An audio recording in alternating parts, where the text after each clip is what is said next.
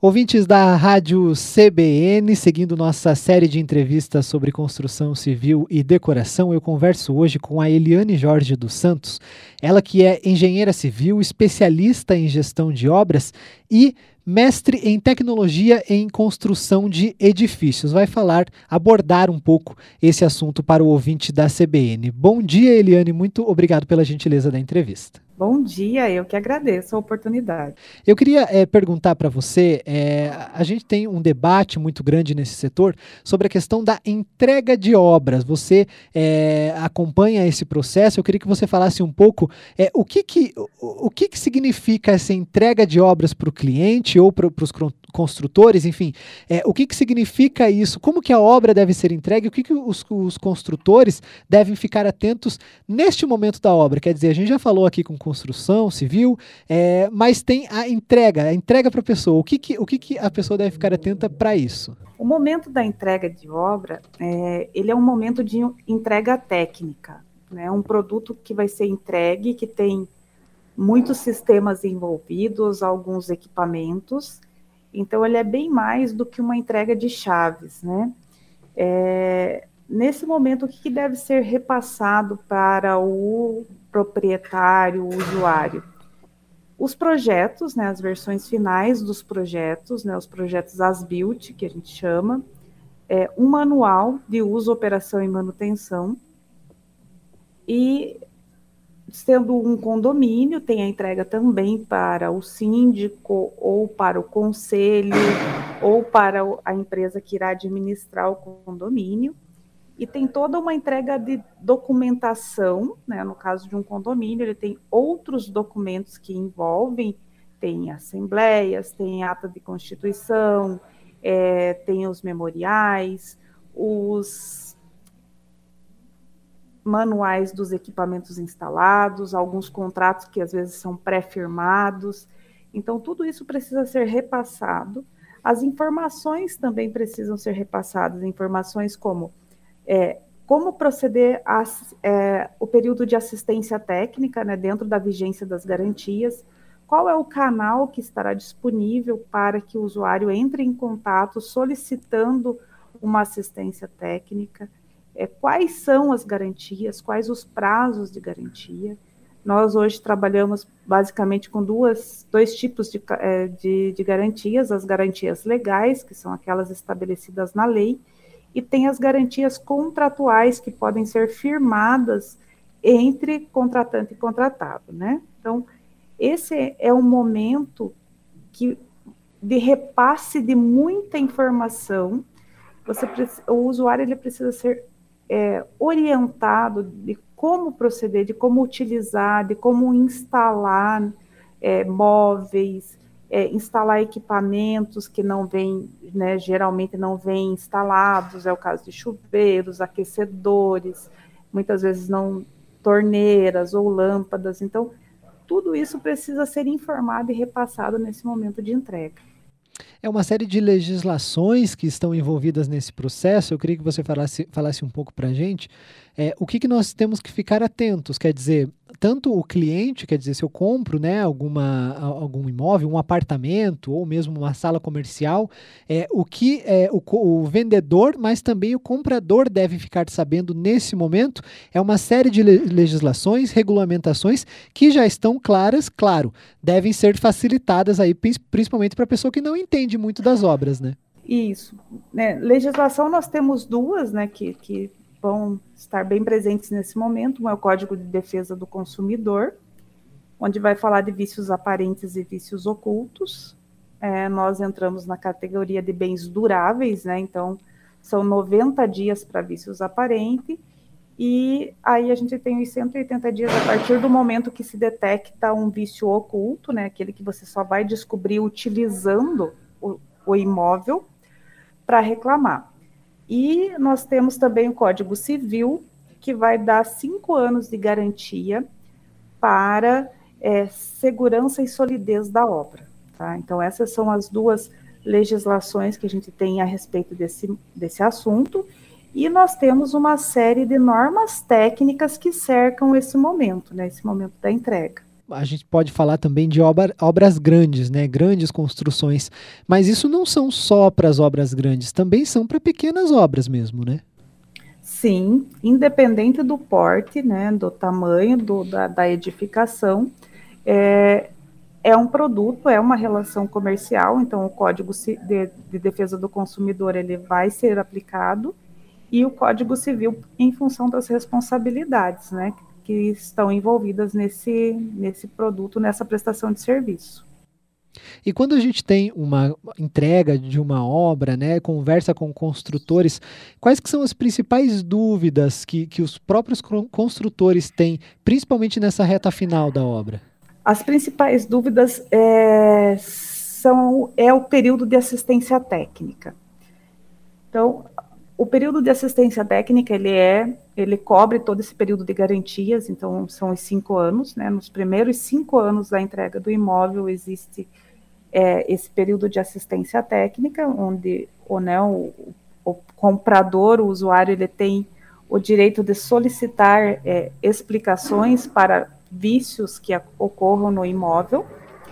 É, e a maior dificuldade é fazer a triagem do que é procedente e o que não é procedente. Tá? O que é um vício oculto, o que é uma segurança e solidez da obra.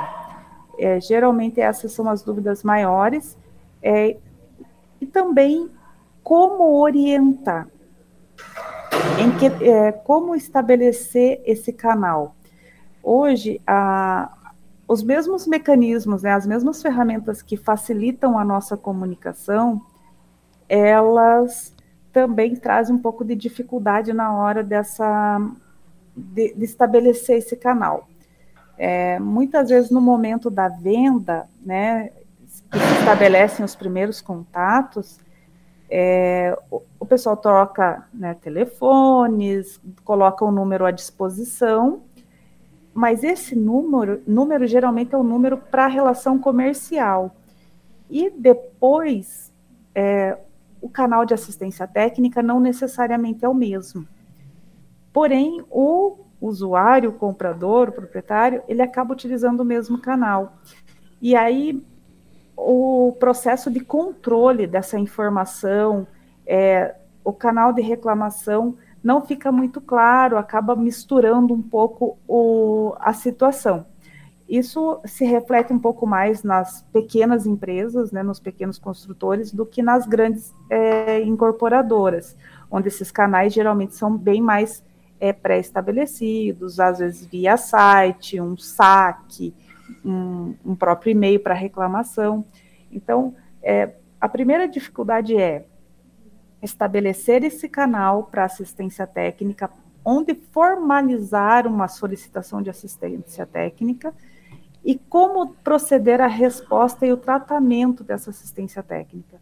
Porque muitas das reclamações, principalmente no primeiro ano, ano de ocupação, elas são improcedentes no sentido de não é um vício, ele é uma dúvida, é uma falta de esclarecimento que poderia ter sido uma informação passada nesse momento de entrega. Então, é, a gente tem que entender que o imóvel ele é entregado para um leigo na maioria das vezes, né? Leigo no sentido da, da do conhecimento técnico.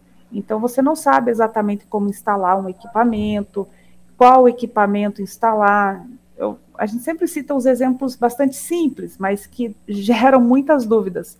Por exemplo, você vai instalar um chuveiro que não vem instalado no imóvel. Você vai comprar um chuveiro e você tem alguns modelos disponíveis. Você pode colocar qualquer um daqueles, você pode comprar qualquer um, aquele que cabe no seu bolso, que você gosta do modelo? Não necessariamente. Essa é uma informação que deve ter sido repassada nesse momento de entrega. Acaso tem um aquecimento a gás? Qual é a capacidade do aquecedor a gás que precisa ser comprado, precisa ser instalado? Então, são diversas informações que, ao mesmo tempo que parecem simples, não são.